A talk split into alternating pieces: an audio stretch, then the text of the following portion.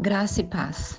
Tanto eu quanto você gostaríamos de não ter montanhas à direita nem à esquerda, o inimigo atrás de nós e o mar à nossa frente, não é verdade? Porque essa imagem nos mostra que estamos sem saídas.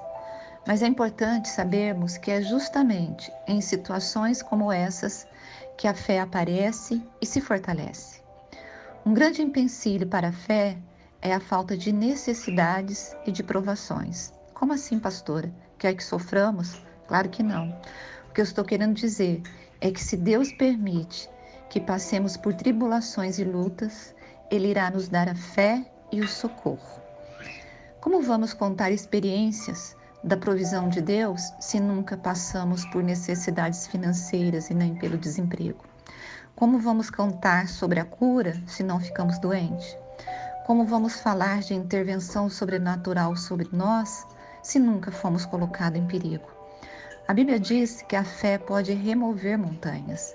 Eu aprendo que Deus quer que tenhamos uma fé inabalável, como Ana, como a de Esther, como a de Paulo, como a de Moisés, Josué, Jó e tantos outros homens e mulheres que passaram por situações aflitivas e que experimentaram o socorro, o milagre e a provisão de Deus. O Senhor Jesus cuida dos casos impossíveis, simples assim. Moisés, porém, respondeu ao povo: Não temais, aquietai-vos, aquietai-vos e vede o livramento que hoje vos fará. Vou repetir. Moisés, porém, respondeu ao povo: Não temais, aquietai-vos e vede o livramento que hoje vos fará. Êxodo 14, 13.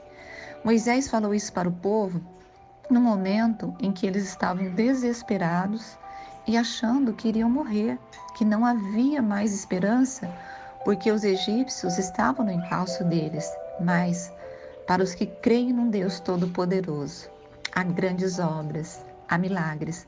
O mar se abriu e o povo foi salvo. Entenda que quando Deus nos dá uma oportunidade de exercitar a fé por meio das provas e das tribulações, Ele sempre nos faz entender que haverá uma intervenção divina. Ore com ousadia, porque quando vier a pergunta, Deus pode?